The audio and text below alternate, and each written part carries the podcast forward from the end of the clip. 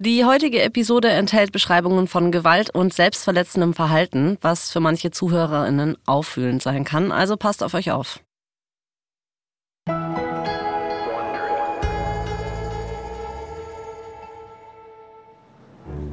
Es ist der 28. März 1995. Patricia steht auf der Corso Venezia, das ist eine der nobelsten Straßen von Mailand, und sie hämmert gegen die Tür von Mauritius luxuriöser dreistöckiger Wohnung. Normalerweise meidet Patricia diese Gegend. Schon beim Anblick der Haustür von ihrem Ex-Mann wird ihr schlecht. Seit der Scheidung hat Patricia finanziell zu kämpfen. Maurizio hat ihr kaum genug gegeben, um ihre Rechnungen zu bezahlen. Ihr Lebensmittelhändler und ihr Apotheker legen ihr auch nichts mehr aus. Währenddessen lässt es sich Maurizio mit seiner neuen Freundin Paola mehr als gut gehen. Die Miete für das Apartment, vor dem Patricia gerade steht, beträgt, halte ich bitte fest, etwa 40.000 Dollar pro Monat. What? Ja, außerdem haben sie natürlich Millionen für die Ausstattung der Wohnung ausgegeben. Okay, ähm, ich kann mir vorstellen, dass es prunkvoll ist. Ja, so kann man es an der Stelle auch nennen. Also Maurizio und Paola haben sich kreativ völlig verausgabt. Oh oh. Es gibt, Achtung, ein Western-Saloon mit nietenbesetzten Ledersofas, in dem eine Wüstenlandschaft an die Wand gemalt ist. Ja, also ne, also es fehlt noch das Wandtattoo von Tine Wittler oder so. Also wir möchten niemanden schämen für die Wohnungseinrichtung, aber das ist nur... Aber doch. Aber an der Stelle dann, ähm, ja gut, wer es mag, mag's. Die Esszimmermöbel im Hause Paola Maurizio haben vorher einem ehemaligen König von Italien gehört und das Himmelbett sieht aus, als käme es direkt aus Versailles. Patricia hämmert weiter an die Tür. Sie hat genug davon, dass Maurizio in Prunk lebt, während sie ausgeschlossen und vergessen wird. Damit ist es jetzt vorbei. Endlich öffnet sich die Tür. Paola schaut Patricia mit geröteten und geschwollenen Augen an und sie fragt sowas wie: Du verschwendest keine Zeit, ha? Patricia zeigt sich selbstbewusst. Sie sagt: Ich bin die Mutter seiner Erben und du bist nicht mal seine Witwe. Die dreistöckige Luxuswohnung gehört nämlich jetzt ihren Töchtern und damit auch Patricia. Seit Mauritius Tod sind nicht einmal 24 Stunden vergangen, aber Patricia ist schon hier, um Paula direkt vor die Tür zu setzen. Also das beweist wieder, sie ist einfach eine Frau von Format. Und wie, genau. Es ist eigentlich sogar noch krasser. Als sie vor Gericht Paulas Räumung beantragt hatte, war Maurizio gerade mal zwei Stunden tot. Oh Gott. Also das ist hier ihr Was zum Teufel machst du noch hier Check-in quasi. Paula verschränkt die Arme und sagt Patricia sowas wie, dass sie sich keine Sorgen machen braucht, das Umzugsunternehmen ist schon unterwegs. Patricia lächelt und entgegnet, dass sie nur sicher sicherstellen will, dass mit ihr nicht auch noch irgendwelche von Mauritius Besitztümern verschwinden. Ja. Einige Tage später, bei Mauritius Beerdigung, fragen JournalistInnen Patricia, wie sie jetzt mit seinem Tod umgeht und wie sie mit allem klarkommt. Sie antwortet, auf menschlicher Ebene tut es mir leid. Auf persönlicher Ebene kann ich leider nicht dasselbe sagen. Gott. Nach der Beerdigung zieht Patricia bald in Mauritius Wohnung. Sie lässt sich luxuriöse Wannen ein, badet lange, schlüpft dann in seinen Frottee-Bademantel. Nachts schläft sie in seinem extravaganten Himmelbett. Ja, der äußere Lifestyle passt endlich wieder zu Patricias Innerem. Zum ersten Mal seit Jahren fühlt sie sich wieder wohl und einer Freundin erzählt sie, du, er ist vielleicht gestorben, aber ich habe gerade erst angefangen zu leben.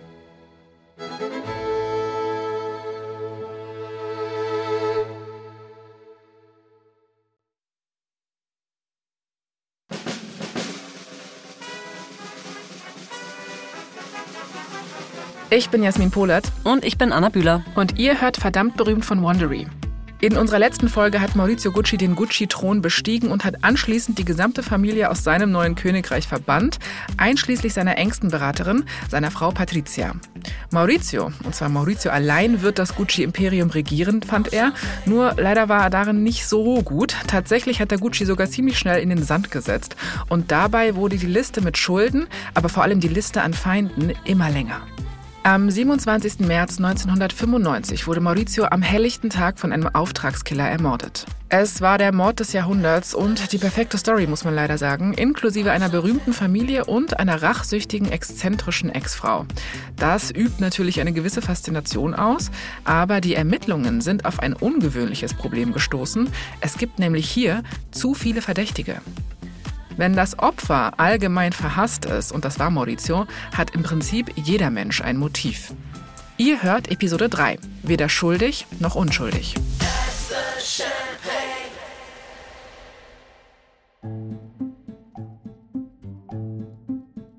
Es ist der 8. Januar 1997. Es sind jetzt fast zwei Jahre vergangen, seitdem Maurizio Gucci vor seinem Büro erschossen wurde und immer noch konnte niemand festgenommen werden. Aber der Polizeichef Filippo Nini gibt nicht auf. Tatsächlich hat er sich zu seinem Neujahrsvorsatz gemacht, diesen Fall verdammt nochmal zu lösen. Das, es gibt andere Leute, die sich irgendwie vornehmen, mit dem Rauchen aufzuhören, aber ähm, klar, man muss auch groß denken. Weißt du, was ich gemacht habe? Ich habe ganz aufgehört, mir an Silvester irgendwas fürs neue Jahr vorzunehmen. Man muss seine Grenzen auch irgendwo... Ich nehme mir vor, nichts vorzunehmen. Ja, man muss seine Grenzen kennen, ich sag's dir. Ja. Aber Filippo arbeitet nonstop an seinem Ziel. Niemand aus seiner Abteilung hat so viele Kriminelle hinter Gitter gebracht wie er und da wird er sich seine gute Bilanz bzw. seine gute Quote ja wohl nicht von von diesem Fall ruinieren lassen. Er hat noch ein paar Wochen, bevor der Mord offiziell zu den Akten gelegt wird und seine Chefs ihn von dem Fall abziehen. Filippo sitzt an seinem Schreibtisch, lehnt sich in seinem Stuhl zurück und streicht über seinen dunklen Schnurrbart. Dabei schaut er auf die Wand mit den Verdächtigen. Zum hundertsten Mal sieht er sich diese Bilder an und fragt sich, wer hätte es tun können und warum? Sein Blick bleibt auf den Fotos der Familie Gucci hängen. Jahrelang haben die sich wegen ihres Unternehmens bis aufs Messer bekämpft. Könnte es also Rache sein? Sein Cousin Paolo ist ja für sein Temperament bekannt. Aber war er wirklich wütend genug, um Maurizio erschießen zu lassen? Also ich weiß nicht, der war doch der, der seinen eigenen Vater ins Gefängnis gebracht hat, ne? Genau, genau, hm. das denkt sich Filippo auch. Sein Blick schweift weiter. Hm, wie sieht es mit der Schweizer Mafia aus? Die war zum Beispiel so gar nicht glücklich darüber, dass Maurizio in einem Schweizer Kurort ein Casino eröffnen wollte, weil das ist ihr Gebiet, da regieren die. Mhm. Und dann wäre da auch noch die New Yorker Mafia. Es heißt nämlich, dass Maurizio auch denen noch Geld geschuldet haben soll. Okay, ist, also ich weiß nicht so viel über Mafia, aber ich habe ein bisschen Fernsehen geguckt mhm. und da sagt man immer, der Mafia willst du kein Geld schulden. Ist nicht so eine gute Idee. Philippus Blick wandert weiter die Bilderwand entlang zu Paola Franchi. PartnerInnen bzw. Geliebte sind nämlich immer verdächtig. Klar. Aber dasselbe gilt für Ex-Frauen. Und Patricia hatte offen damit gedroht, ihn zu töten, und zwar mehrmals. Genervt wendet Filippo sich ab. Es gibt zu viele Verdächtige und jeder von ihnen hat ein gutes Motiv. Also er steht wieder genau am Anfang und braucht immer noch eine Spur. Ein Hinweis, irgendetwas. Filippo geht ran und sagt sowas wie, Hallo, ich hoffe, es ist wichtig. Geh, so gehe ich standardmäßig eigentlich ans Telefon. Also Anna, ich habe das Gefühl, du gehst überhaupt nicht ans Telefon. Ich das stimmt auch wieder, was zu 100 Prozent war. Oh Mann. Am anderen Ende erklärt eine leise, raue Stimme, es ist sehr wichtig. Der Mann behauptet, Informationen zu Maurizio Guccis Tod zu haben. Filippo bittet um ein Treffen, so bald wie möglich, und der Mann stimmt zu. Filippo legt auf und betet, dass das der entscheidende Hinweis ist, um den Fall endlich zu lösen. Aber als Filippo seinen geheimnisvollen Informanten persönlich trifft, äh, schwindet seine Hoffnung langsam. Gabriele Carpanese schleppt sich die Stufen zur Polizeistation hinauf. Keuchend kommt er zum Stehen und als sie sich setzen, schnauft er immer noch. Aber dann beginnt er eine absolut wilde Geschichte zu erzählen. Und hör jetzt mal bitte gut zu. Mhm. Gabriele hat ein Zimmer im Hotel Adri gemietet. Das ist billig und schäbig, aber es gibt einen Portier. Sein Name ist Ivano Savioni und neben seiner Arbeit am Empfang treibt er auch noch die Miete ein. Als Gabriele das Geld ausgeht, fleht er Ivano an, ihn nicht rauszuschmeißen. Er behauptet, das Geld in Kürze zu haben, sobald sein nächster Drogendeal über die Bühne gegangen ist. Okay, das heißt, dass Gabriele Drogendealer ist? Nein, er ist ein Lügner. Hä? Okay. Es ist ähm, nicht so gut, wenn man Informant ist, ne? Schlechte genau. Eigenschaft. Genau, Filippo gefällt das auch nicht. Er rutscht auf seinem Stuhl hin und her und fragt sich gerade so, hm, verschwende ich hier gerade meine Zeit? Aber Gabriele versichert ihm, dass alles, was er erzählt, nichts als die Wahrheit ist. Und weil er eben keine anderen Spuren hat, beschließt Filippo, sich die Geschichte noch bis zum Schluss anzuhören. Gabriele erzählt, dass Ivano eingelenkt hat und dass er bleiben kann und dass er angefangen hat, sich ihm anzuvertrauen. So unter vier kriminellen Augen so ungefähr. Ivano gibt damit an, dass man ihm eine Riesensumme Geld schuldet, weil er den Mordanschlag auf Maurizio Gucci geplant und organisiert hat. Filippo ist sprachlos. Wenn diese Geschichte stimmt, hat er gerade die einmalige Chance, sowohl den Mörder als auch den Auftraggeber zu schnappen. Aber es hängt eben eine ganze Menge an diesem ein, wenn diese Geschichte stimmt. Filippo braucht noch mehr ZeugInnen als jetzt nur den unzuverlässigen, schnaufenden Gabriele, aber es wird nicht leicht sein, weitere Leute zum Reden zu bringen. Gabriele ist zurück im Hotel Adri. Er sitzt mit seinem Freund Ivano zusammen, dem Portier, und Gabriele hat noch einen weiteren Mann in die Runde eingeladen, Carlos. Carlos hat lockiges blondes Haar und die eiskalten blauen Augen eines abgehärteten Mannes. Er trägt eine große goldene Kette um den Hals, einen auffälligen Diamantring am kleinen Finger und er ist komplett verkabelt. Krass. Ja, Carlos ist ein verdeckter Ermittler. Uh. Filippo sitzt in einem Transporter vor dem Hotel und hört alles mit, was im Raum besprochen wird. Und diese Aktion war seine Idee. Mhm. Als er erfahren hat, dass man Ivano immer noch Geld für den Mord an Maurizio schuldet, hat er darin eine Chance für sich gesehen. Nämlich eine Angst, die man ausnutzen kann. Wenn Ivano immer noch wütend darüber ist, dass er immer noch kein Geld bekommen hat, wird er ihn sicher zum Reden bringen können. Weil wütende Menschen lieben es, sich Luft zu machen, das kenne ich by the way auch, und darüber zu sprechen. Filippo musste ihm jetzt nur noch den richtigen Gesprächspartner dafür vorsetzen. Und hier kommt Carlos, der verdeckte Ermittler, ins Spiel. Er gibt vor, ein Auftragsmörder für das Medellin-Kartell zu sein. Und er erzählt Ivano, dass er ein paar sehr überzeugende Menschen kennt, die seine AuftraggeberInnen bestimmt zum Zahlen bringen könnten. Und nur für den Fall, dass Ivano an ihm zweifelt, bemerkt Carlos so beiläufig, dass er selbst schon über 100 Menschen getötet habe. Ob das jetzt besonders glaubwürdig ist, ich weiß nicht. Scheint mir schon sehr viel, oder? Du, ich weiß, aber weißt du, was so krass ist? Carlos Prahlerei zeigt ernsthaft Wirkung, weil oh. Ivano ist begeistert. er ist sogar so beeindruckt, dass er Carlos Geld fürs Abendessen gibt und darauf besteht, dass er sein Auto für den Abend nimmt. Ich weiß nicht, also bin nur ich das jetzt oder kann es sein, dass Ivano nicht die hellste Kerze auf der Torte ist?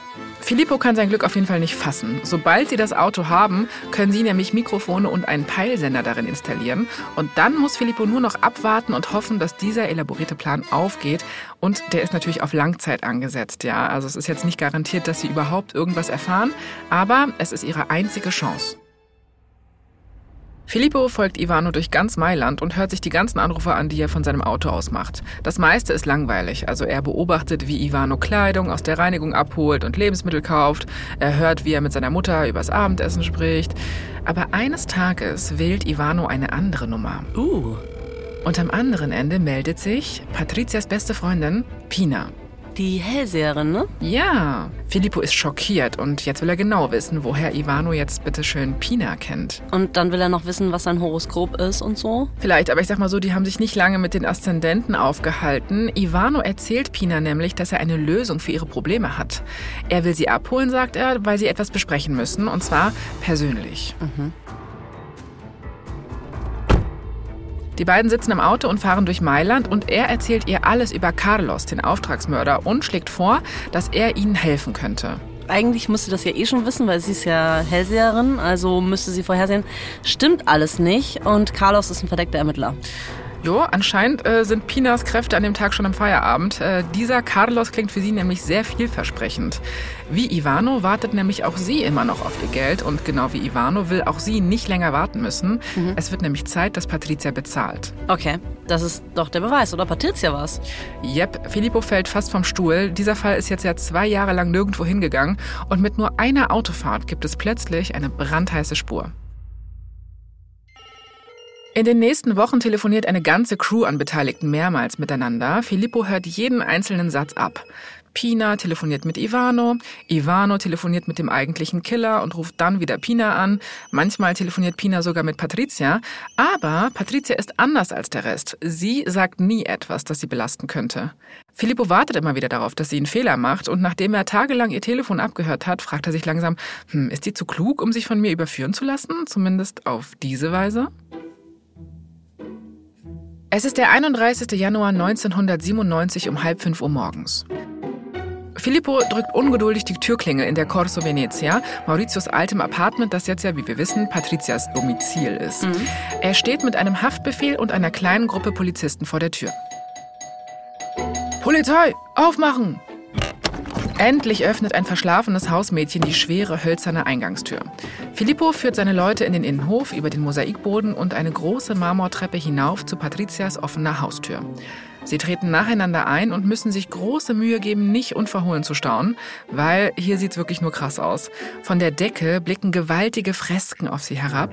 Zwei Enten watscheln durch den Raum. Bitte? Ja, in der Ecke zieht sich eine Schildkröte in ihren Panzer zurück. Oh mein Gott. Patricia lebt wirklich ein bisschen wie Pablo Escobar, fällt mir gerade auf. Und an der Wand direkt vor ihnen hängt ein überlebensgroßes Ölgemälde von Patricia. Okay, das ist wahrscheinlich nicht von Maurizio und Paola da hingehängt worden, ne? Nee, nee, nee, eher nicht. Das hat sie dann, in, äh, das hat sie dann Ja. nochmal im Nachtrag. ja. Hier fehlt noch ein sehr großes Bild von mir. Ja, also für Filippo ist das jetzt auch nicht so die übliche Umgebung, in der er sonst so Kriminelle festnimmt. Aber gut, seine Aufgabe bleibt natürlich dieselbe. Patricia betritt den Raum und steht erhobenen Hauptes da. Trotz ihrer unfrisierten Haare zeigt sie sich selbstbewusst und Filippo gefällt das gar nicht. Sie sieht aus, als würde sie hier über dem Ganzen stehen, aber niemand, auch nicht sie, steht über dem Gesetz. Filippo fragt Patricia, ob sie weiß, warum sie hier sind. Und sie sagt, Sie sind wegen dem Tod meines Mannes gekommen. Sie nennt Maurizio immer noch ihren Mann. Filippo fällt das gleich auf. Sehr seltsam. Er teilt Patricia mit, dass sie verhaftet sei. Sie muss sofort mitkommen, sagt er. Sie soll sich anziehen und wird dabei von einer Polizistin begleitet. Filippo mustert Patricia kühl und rechnet damit, dass sie protestieren wird. Aber tatsächlich, sie nickt nur leicht und geht mit der Polizistin aus dem Zimmer. Filippo denkt sich so, okay, behalt du mal dein Pokerface, umso besser. Ich werde meins auch beibehalten und ich habe die besseren Karten in der Hand. Zumindest ist er ziemlich sicher, dass das so ist. Filippo bemerkt, dass seine Polizisten einfach nur herumstehen. Einige beobachten die Enten, zu denen sich jetzt noch ein Cocker-Spaniel gesellt hat. Ich meine, wer kann es ihnen verdenken? Und die fangen jetzt an, äh, Federball zu spielen oder so. Wirklich. Andere beäugen die Bronze-Zentauren auf beiden Seiten des Eingangs. Er brüllt sie an und sagt, worauf wartet ihr? Ich glaube, wir haben ja wohl eine Durchsuchung durchzuführen? Die Polizisten machen sich an die Arbeit. Zwei Beamte beginnen mit der Durchsuchung vom Eingangszimmer, während der Rest in die anderen Räume ausströmt. Als Patricia von der Polizistin zurück in den Raum gebracht wird, glaubt Filippo wirklich, er sieht nicht richtig. Sie hat sich für den Anlass ihrer Verhaftung doch tatsächlich in einen Nerzmantel gehüllt und trägt ihren feinsten Schmuck. Also dann doch alles wie immer ab hier. Ja, ich weiß nicht, sie bleibt sich einfach treu. Ähm, Filippo würde sie an der Stelle eigentlich gerne als wahnsinnig abstempeln, aber er erinnert sich zu gut daran, wie taktisch sie in den abgehörten Telefonaten vorgegangen ist. Und deswegen denkt er sich so, "Mm, nee, die Frau ist gerissen. Ich werde bestimmt nicht den Fehler machen, sie zu unterschätzen. Nach außen hin reagiert er nicht. Patricia greift nach ihrer Gucci-Handtasche und setzt sich eine dunkle, große Sonnenbrille auf. Äh, Signora, sagt er, es ist stockdunkel draußen, die Sonne ist noch nicht aufgegangen, ne? Patricia nickt zur Polizistin hinüber und verzieht das Gesicht zu einer Grimasse. Sie sagt, sie hier hat mir nicht erlaubt, mich zu schminken. Okay, damit kann ich halt wirklich relaten an der Stelle. Ich war so verwirrt vorhin, als es hieß, sie hatte noch ungemachte Haare und war trotzdem selbstbewusst. Und ich denke mir so, ich habe immer ungemachte Haare. so. Echt so. Filippo will aber nicht diskutieren. Er führt sie zur Tür hinaus und an der Schwelle hält er nochmal inne. Er dreht sich um und ruft, Sucht überall. Ich möchte alles sehen, was auch nur im geringsten verdächtig ist. Ich weiß, dass es hier drin Beweise gibt, um sie für immer hinter Gitter zu bringen. Filippo hofft, dass er damit recht behält. Er gibt sich zwar selbstbewusst, aber in Wahrheit ist er natürlich nervös. Er braucht schon immer noch konkrete Beweise, dass Patricia mit Mauritius Mord in Verbindung steht. Und wenn er nicht belegen kann, dass sie sich verschworen hat, um Maurizio zu töten, könnte der ganze Fall in sich zusammenfallen und dann würde Patricia mit Mord davonkommen.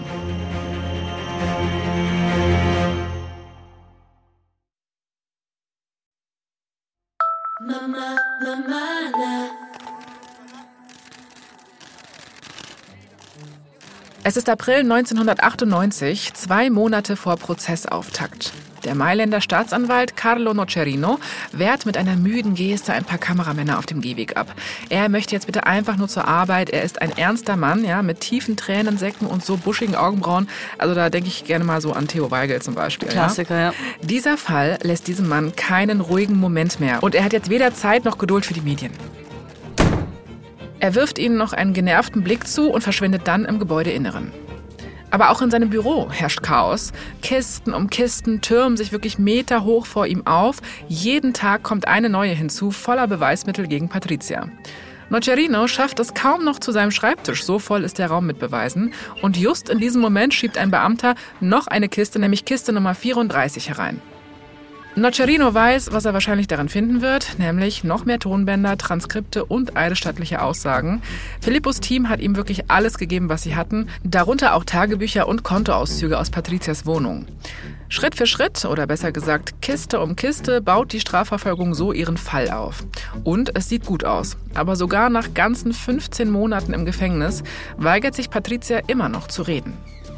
Nocerino ruft einen Assistenten, der ihm mit dieser neuen Kiste helfen soll. Er krempelt die Ärmel hoch und beugt sich drüber. Ein Ermittler erscheint im Türrahmen und er lächelt. Er sagt, wir bekommen unser Geständnis. Krass. Nocerino steht auf. Von Patricia? Der Ermittler schüttelt den Kopf. Nee, von Pina. What? Yes.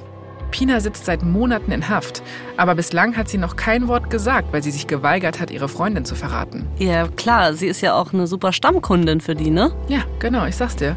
Nocerino denkt kurz über diese überraschende Wendung nach und dann fragt er, was wir alle fragen würden, warum will Pina reden? Was mhm. hat sich geändert? Der Ermittler lacht. Offenbar hatte Patricia ihr von einer Gefängniszelle zur anderen eine Nachricht zukommen lassen. Und darin steht ungefähr sowas wie, wenn Pina den Kopf hinhält, würde sie ihrer, in Anführungszeichen, besten Freundin zwei Milliarden Lire geben. Damals waren das so zweieinhalb Millionen Dollar. Mhm. Patricia hat versprochen, ihre Zelle mit Gold zu überschütten. So hat sie es genannt. Okay, es wären einfach sehr viele Zigaretten. Ja, schon. Aber mit dem Move hat sich Patricia ins eigene Bein geschossen, weil Pina wurde sofort so richtig sauer und hat die Nachricht folgendermaßen beantwortet. Ich paraphrasiere mal an der Stelle. Was zur Hölle soll ich mit all dem Geld, wenn ich den Rest meines Lebens im Gefängnis sitze, du selbstgerechte, arrogante Bitch? Ähm, also vielleicht ist sie auch einfach Nichtraucherin oder so. Kann man von ausgehen. Anschließend schickt Pina noch eine zweite Nachricht an die Polizei, nämlich, dass sie jetzt bereit ist zu reden. Nocerino ist begeistert. Es ist kein Geständnis von Patricia, aber das nächstbeste. Ihre Freundin wendet sich gegen sie. Pina wird ihm alles geben, was Nocerino braucht, um Patricia festzunageln. Es ist Juni 1998 am Mailänder Gericht. Die Wagen der Nachrichtensender parken die gesamte Straße entlang. Im Gerichtssaal drängen sich ReporterInnen. Es ist der erste Tag vom Prozess gegen Patricia und ganz Italien sieht zu. Der ganze Rummel erinnert ein bisschen an den Prozess von O.J. Simpson, der ja einige Jahre zuvor war. Und anstelle der amerikanischen Staatsanwältin Marsha Clark hat Italien Nocerino und seine Augenbrauen. ja, und anstatt von O.J. haben wir eben Patricia. Ja, irgendwie passend, weil es in den USA ist so ein ehemaliger Spitzensportler vor Gericht und in Italien die Ex-Frau eines Modeimperiums. Stimmt total, ja. Aber es gibt noch ein paar andere wichtige Unterschiede zwischen den beiden Prozessen. Im Fall von OJ wurde nur ihm der Prozess gemacht und in diesem Fall hier stehen mehrere Menschen vor Gericht. Also hm. vom Fluchtfahrer bis hin zu Patricia gibt es natürlich viele Beteiligte mhm. und alle haben jeweils nochmal eigene Anwältinnen. Oh krass, okay, also ein Battle Royale äh, juristischer Art. Genau. Jeder kämpft für sich Statt das Volk gegen O.J. Simpson äh, haben wir hier das Volk gegen Patricia, gegen Pina, gegen Ivano, gegen den Schützen, gegen den Fluchtfahrer. Ja, ich glaube, für, für einen catchy Titel reicht's gerade nicht. Genau, ja, okay, müsste man kürzen, das stimmt. Aber nicht alle Angeklagten sind hier vor Gericht gleich. Während Patricia neben ihrem Anwalt sitzen darf, müssen der Auftragskiller und der Fluchtfahrer in einem Käfig an der Seite des Gerichtssaals stehen, ja? Sie gelten nämlich als gewalttätige Kriminelle. Das klingt aber voreingenommen für mich ein bisschen. Mhm, kann man auch so sagen. Aber es ist natürlich auch ein deutliches Bild. Mhm. Nocerino hofft, dass dieses Setup zu seinem Vorteil funktioniert. Das soll nämlich ständig daran erinnern, dass zwischen den Beschuldigten ein gewaltiger Klassenunterschied besteht. Also die Ärmsten müssen in Käfigen stehen und die Reichen können neben ihren gut bezahlten Anwälten sitzen. Nocerino möchte, dass die Jury wortwörtlich sieht, wie privilegiert Patricia ist und sich, genau wie Pina, gegen sie wendet. In seinem Eröffnungsplädoyer hält sich Nocerino auch nicht zurück. Er präsentiert Patricia als verzogene Prinzessin, die nicht damit klargekommen ist, dass Maurizio sie verlassen hat und sie damit ihren sozialen Status aufgeben musste. Nocerino sagt, als sie hört, dass Maurizio wieder heiraten möchte und damit das Erbe ihrer Töchter in Gefahr bringt, dreht sie durch. Sie wendet sich an ihre beste Freundin Pina, die ist nämlich gerade finanziell im Bedrängnis, könnte man so sagen. Und Patricia ködert sie mit Geld, damit sie einen Auftragsmörder sucht. Und dann, aus reiner Überheblichkeit, weigert sich Patricia sogar noch, Pina und ihre Handlanger nach vollbrachter Tat zu bezahlen. Nocerino präsentiert der Jury ein Monster. Eine Frau, die dermaßen verwöhnt ist, dass sie denkt, alles bekommen zu können, was sie nur will, inklusive dem Tod ihres Ex-Mannes. Das ist krass. Ja, in den nächsten Tagen führt Nocerino eine Armee an ZeugInnen in den Saal, die seine Version der Geschichte bestätigen. Also da hätten wir zum Beispiel Mauritius Haushälterin, die Patricia ganz aufgelöst angerufen hatte und, und ihr eben von dem Mord berichten wollte. Mhm. Und die berichtet, dass Patricia gar nicht traurig geklungen hat am Telefon. Und dann, während sie noch immer am Telefon waren, hat Patricia offenbar einfach so ein bisschen klassische Musik angemacht. Das ist ein bisschen creepy. Ja, und dann kommt Patricias Bankier, der zufälligerweise auf ihre Anweisung hin Pakete mit Bargeld an Pina ausgehändigt hatte. Zufälligerweise auch genau in der Höhe, die die erste Zahlung für den Auftragsmord sein sollte. Also, das ist doch ein Match. Passt doch wie Arsch auf Eimer. Mhm. Patricia erklärt später, sie würde all ihre Finanzangelegenheiten in Bar abwickeln. Ja, sehr praktikabel. so Millionenbeträge. Also ich würde meine nächste Gasrechnung auf jeden Fall in Bar bezahlen, oder? Mit so einem kleinen Säckchen zur Gasak gehen einfach. Und dann tritt Pina selbst in den Zeugenstand. Ihre Aussage ist on point und brutal. Sie erzählt, dass Patricia Maurizio selbst töten wollte, aber es nicht übers Herz gebracht hat. Und Anna, weißt du, was mir dabei gerade auffällt? Mhm. Maurizio hatte ja Zeit seines Lebens, ne? Konflikte gescheut, andere Menschen seine unangenehme Arbeit erledigen lassen. Stimmt, so Leute feuern lassen und sowas. Genau, StellvertreterInnen vorgeschickt. Und dann wird er quasi stellvertretend ermordet. Oh mein Krass, Gott. oder? Das ist irgendwie so ironisch. Mhm. naja, zurück zum Gericht. Aus finanzieller Not, sagt Pina, habe sie dann in einem Moment der Verzweiflung eingewilligt und wollte Patricia helfen. Während Pinas Aussage behält Nocerino Patricia im Auge. Was denkt sie? Was plant sie? Dem Anschein nach nicht viel.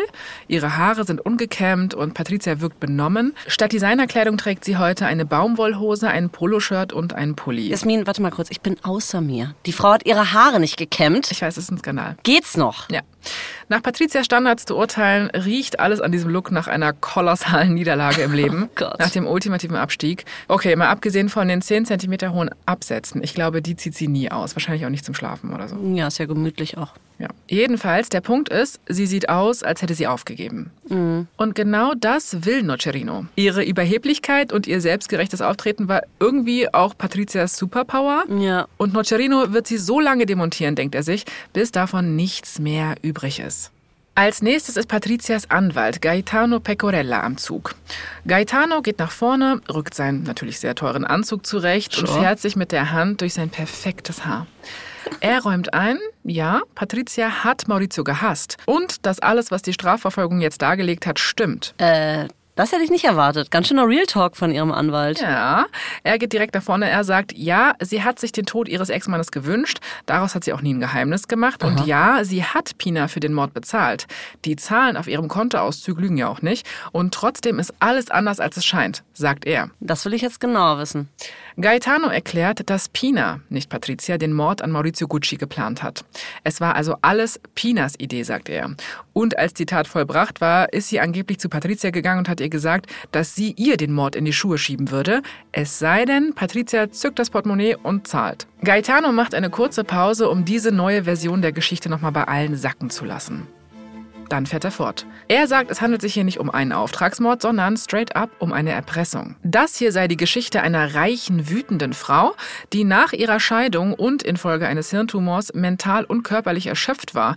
Und es sei die Geschichte ihrer Freundin, die genau diese Umstände ausgenutzt hat. Okay, krass. Mhm. Patricia habe Pina eine Summe in Höhe von 365.000 Dollar gezahlt, sagt er, aber nur, um sich selbst davor zu bewahren, den Mord angehängt zu bekommen.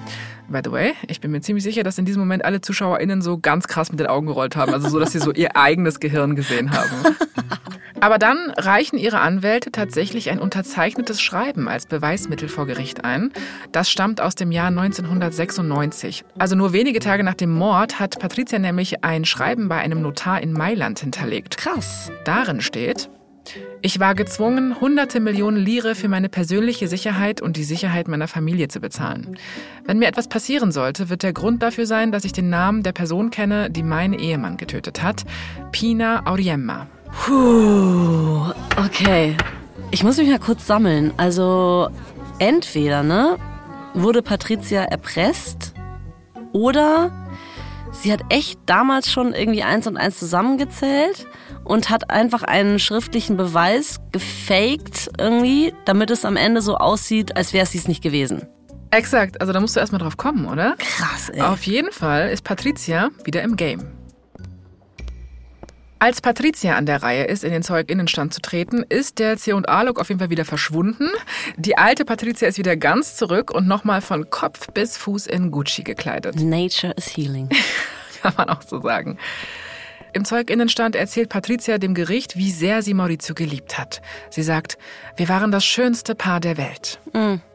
Aber nach Rodolfos Tod habe ihr Mann begonnen, sich zu verändern, erzählt sie. Er habe ihr nicht mehr richtig zugehört und Ratschläge von den falschen Leuten angenommen. Sie sagt, er sei, ich zitiere, ein Kissen geworden, das die Form von jeder Person angenommen hat, die als letztes draufgesessen hat. das, ist, ein schönes Bild. So ein Schaumkissen. Ein sogenanntes Arschgesicht, wie ich es nenne. Also sie hat angefangen, ihn zu hassen. Und nachdem Maurizio sie verlassen hat und das Familienunternehmen wirklich endgültig zerstört hatte, hat sie ihn wirklich gehasst. Aber dass sie ihn hätte töten lassen, weil er Paola heiraten wollte, völliger Blödsinn. Sie sagt, er hatte mehr als nur eine blauäugige Blondine, die ihm auf Schritt und Tritt gefolgt ist. Also Paola war nicht besonders genug, dass er sie wirklich geheiratet hätte. Nocerino knirscht mit den Zähnen. Patricia scheint die Jury für sich gewonnen zu haben. Patricias Überheblichkeit trieft ihr wirklich aus dem Körper raus, aus allen Poren. Aber die Jurymitglieder sind nicht angewidert. Nee, sie stehen völlig in ihrem Bann. Boah, ist das crazy. Ja. Jetzt muss er wirklich die Ärmel hochkrempeln, denkt sich Nocerino. Und er muss sie wirklich mal ordentlich entzaubern. Er fragt Patricia nach ihren Tagebüchern, in denen sie ständig über ihren Mann geschrieben hatte und verweist die Geschworenen auf einen Eintrag an Mauritius Todestag. Darin steht nur ein Wort, und zwar Paradisos, das griechische Wort für Paradies. Was meinte Patricia damit? Patricia antwortet, dass ihr das Wort einfach gefallen habe.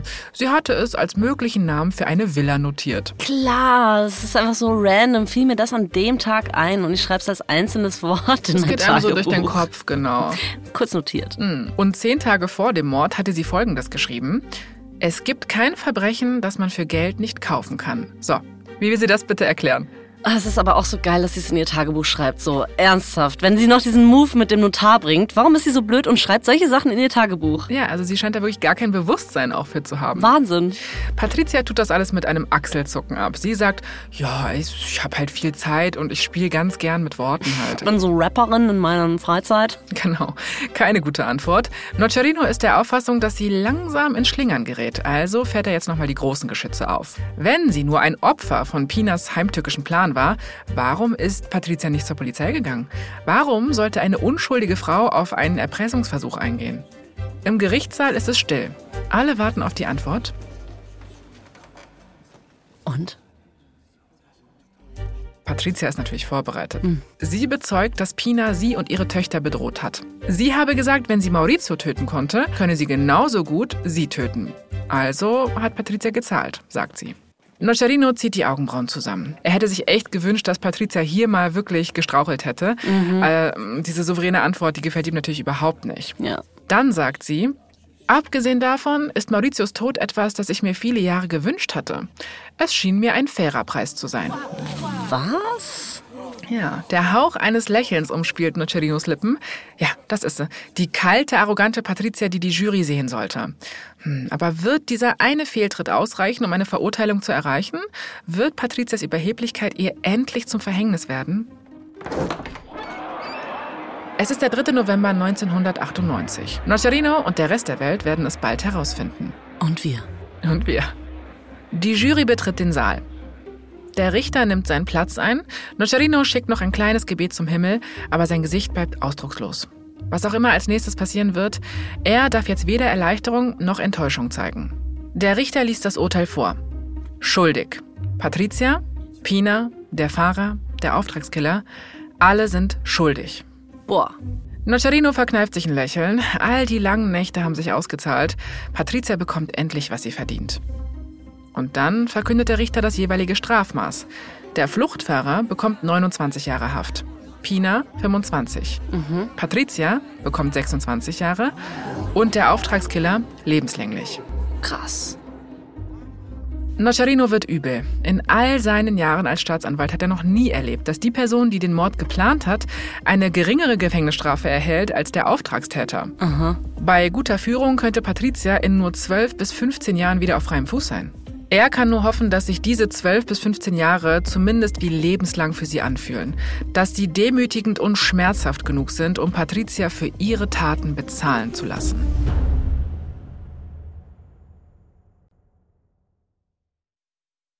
Mama, Mama,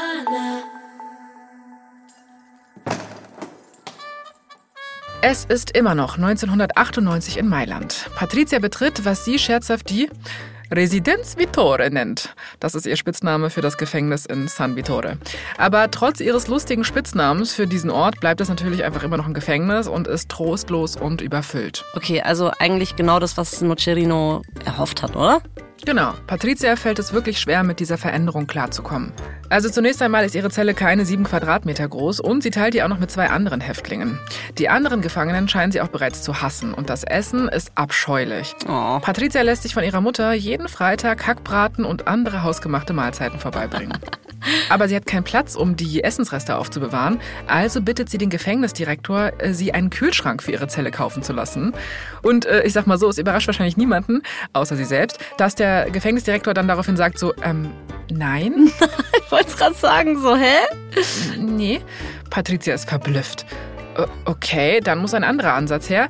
Also fragt sie sich, was wäre, wenn sie für alle Gefangenen Kühlschränke kaufen würde? Gott. Damit würde sie ja zwei Fliegen mit einer Klappe schlagen und sie könnte montags auch noch Hackbraten essen und sich außerdem neue Freundinnen kaufen. Patricia hat äh, nichts Besseres zu tun in ihrer Zeit da, als allen Kühlschränke zu organisieren, oder was? Ja, aber als sie diese Idee an den Direktor heranträgt, sieht er sie wirklich an, als hätte sie den Verstand verloren, ja? Ja. Also er wird jetzt ja wohl ganz bestimmt nicht in allen Zellen Kühlschränke aufstellen lassen. Was denkt sie denn bitte, wo sie ist? Im Four Seasons oder was? Patricia bekommt also keinen Kühlschrank und sie bekommt auch keine neuen Freundinnen. Stattdessen suchen die übrigen Gefangenen ständig Streit mit ihr. Sie spucken sie an und werfen ihr beim Sport Volleybälle an den Kopf. Oh Gott, das ist wie in der Schule. Ja, da sind wir wieder. Patricia geht es so schlecht, dass sie versucht, sich mit ihrem Bettlaken zu erhängen. Oh nein. Ja. Schließlich greifen ihre Anwälte ein. Sie können die Angriffe gegen sie nicht beenden, aber sie können etwas gegen ihre Einsamkeit tun. Sie handeln aus, dass Patricias Frettchen Bambi in ihre Zelle mit einziehen darf. Oh, Bambi, er hat nichts getan und er geht in den Knast. Ja, aber der Plan funktioniert, Anna. Patricia liebt das kleine Fellknäuel und das reicht aus, damit sie weiter durchhält, zumindest für den Moment. Im Jahr 2011 bekommt Patricia gute Nachrichten. Sie wird auf Bewährung entlassen. Ihre Haftstrafe wird damit um 13 Jahre verkürzt. Reiche weiße Frau muss man sein, ne? So ist es. Es gibt nur eine Bedingung. Sie muss sich jetzt einen Job suchen. Und weißt du, was sie macht? Mm -mm. Sie lehnt das Angebot einfach ab. was? Sie bleibt im Knast? Ja. Seriously? Ja. Sie sagt ihren Anwälten, dass sie noch nie, auch nur einen Tag gearbeitet hätte und dass sie jetzt auch nicht vorhabe, damit jetzt anzufangen. An der Stelle auch irgendwie wirklich iconic, ne? Also ich kann, äh. ich kann nicht mehr mit der Frau. Oh mein Gott. Nö, also lieber bleibt Patricia mit Bambi in ihrer Zelle. Aber ohne Kühlschrank, bitte. So ist es. Aber dann geschieht etwas Tragisches. Bambi sonnt sich gerade auf Patrizias Bett. Eine ihrer Zellennachbarinnen kommt rein und übersieht das kleine Frettchen auf dem Bett, setzt sich auf den armen kleinen Bambi rauf und zerquetscht auf. ihn. Ja. Bambi ist tot.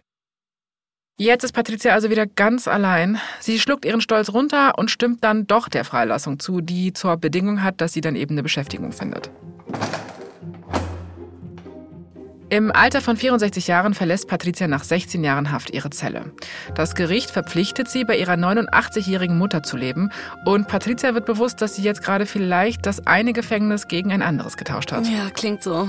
Ihre Mutter Silvana ist nicht viel netter als ihre ehemaligen Mitinsassinnen. Patricia sagt sogar einmal, manchmal wünschte ich, ich wäre wieder in der Residenz Vittore, weil meine Mutter sehr schwierig ist. Sie beschimpft mich jeden Tag ohne jeglichen Grund. Aber das ist noch nicht alles. Patricia ist nämlich auch pleite. Und sie versucht jetzt also an das Geld aus ihrer Scheidungsabfindung ranzukommen. Moment mal, also das heißt, ähm, dass sie, obwohl sie schuld ist am Tod von Maurizio, an seinem Mord, kriegt sie noch Geld mhm. aus der ehemaligen Ehe? Mhm. Ich meine, sie hat seine Ermordung in Plan gegeben. Ja, also wie das gehen kann und ob das geht, ist wirklich gerade die Frage der Fragen, die eine Million Euro Frage, wenn man so will. Ihre Anwälte machen Patrizias Anspruch auf die Abfindung geltend und das Gericht berät, ob Patricia es erhalten sollte oder nicht. Aber die Entscheidung zieht sich und in der Zwischenzeit ist ja Patricia immer noch komplett mittellos. Ihre Töchter hingegen verbringen ihr Leben im Luxus in der Schweiz. Allegra und Alessandra haben das gesamte Vermögen ihres Vaters geerbt. Oh, wow. Und sie haben auch nicht vor, ihre Mutter finanziell zu unterstützen. Schlimmer noch, sie wollen weder was von ihr hören noch sie sehen. Patricia darf nicht mal ihre beiden Enkel treffen. Ja, sie hat halt auch den Großvater ermorden lassen. Also, weiß nicht. Also anders kann man darauf ja nun nicht reagieren. Mhm.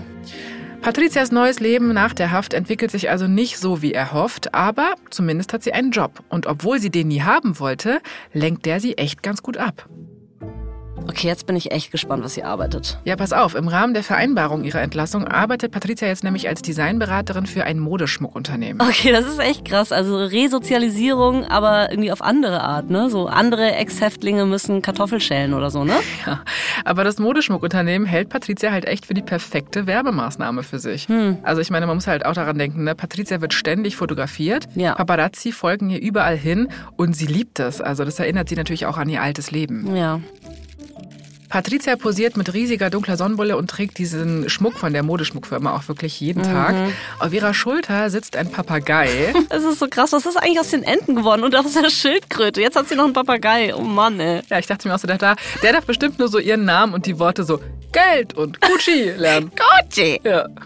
Also, als die Bilder erscheinen, sprechen die Menschen auch komischerweise mehr über den Papagei als über den Schmuck. Aber naja, Vielleicht war der Schmuck einfach sehr, sehr klein und der Papagei hat die Show gestohlen. du, es ist egal. Auf jeden Fall, das Modeschmuckunternehmen macht sich Sorgen, weil es vielleicht doch keine so gute Idee war, Patricia einzustellen Ach. als äh, Werbegesicht. Tatsächlich wird sie immer mehr zu einer Belastung. Als Patricia von ReporterInnen mal gefragt wird, warum sie ihren Ehemann getötet habe, scherzt sie einfach so ganz lässig, locker vom Hocker, weil er mich genervt hat. Oh Gott, wie lustig. Ja, und als sie anschließend gefragt wird, warum sie Maurizio nicht selbst erschossen habe, witzelt sie auch noch, ich sehe nicht so gut, also ich wollte ihn jetzt auch nicht verfehlen. Sie übertreibt's. Einfach meine Meinung. Ja, die Zitate gehen natürlich auch sofort rum, die Menschen sind absolut schockiert, aber Patricia glaubt immer noch nicht, dass die Regeln, die für alle anderen gelten, auch für sie gelten und damit liegt sie auch noch nicht unbedingt falsch.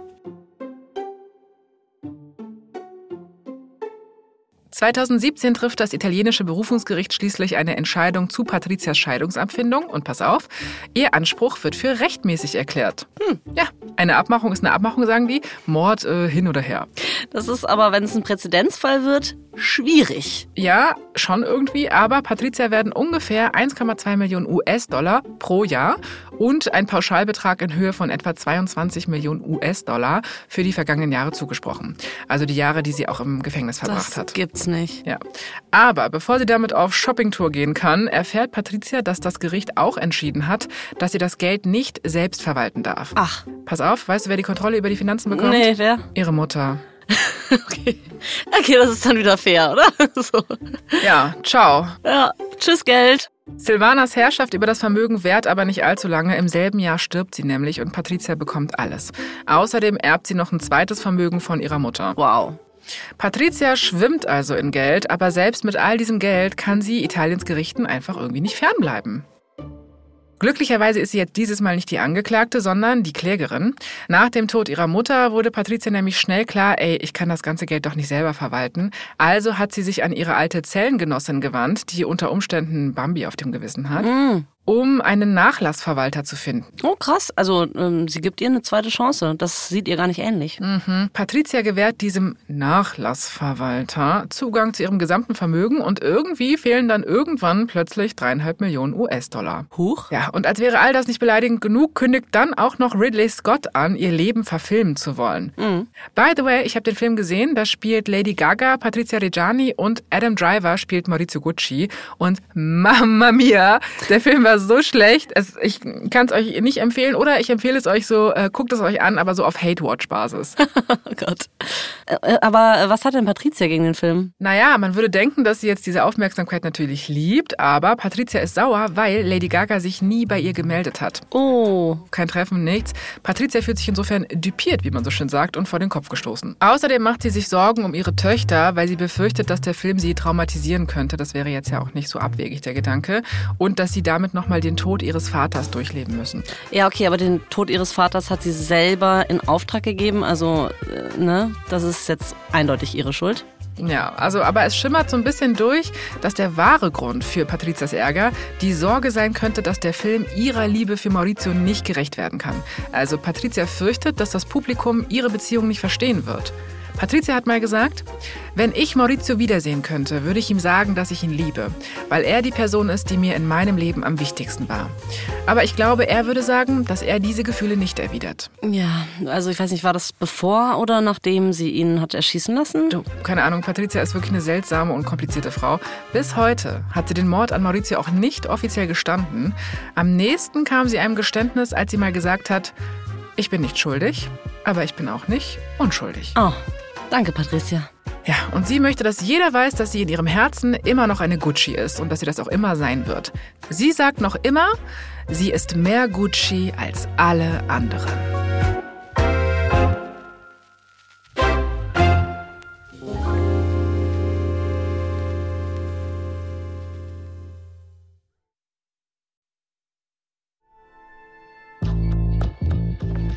Das war Episode 3 unserer dreiteiligen Serie Mord im Hause Gucci. Für die Recherche stützen wir uns auf zahlreiche Quellen, darunter Vanity Fair, The Guardian, People Magazine und das Buch The House of Gucci von Sarah Gay Forden. Ich bin Jasmin Polat. Und ich bin Anna Bühler. Nächste Woche ist bei Verdammt berühmt alles neu, weil es geht von Italien nach New York zu einer dramatischen Aufzugfahrt, bei der wirklich alles auf dem Spiel steht. Wir erzählen die Geschichte von Beyoncé, der Königin des amerikanischen Pop. Hier noch ein kurzer Hinweis zu den Szenen in diesem Podcast. In den meisten Fällen wissen wir nicht ganz genau, was gesagt wurde, aber unsere Geschichte, die basiert auf echten Tatsachen und tiefen Recherchen. Verdammt berühmt ist eine Produktion von Kugel und Niere für Wondery. Jojo Wright hat diese Geschichte geschrieben, bearbeitet wurde sie von Alison Reimer und Kate Young. Iris Schäfer hat die Folge übersetzt, Dennis Kogel hat sie adaptiert. Sprachaufnahme Luca Piparo. Herstellungsleitung Shai Kathetik. Das Sounddesign haben James Morgan und Simone Hundrieser gemacht. Produzentin Kugel und Niere Elisabeth Fee.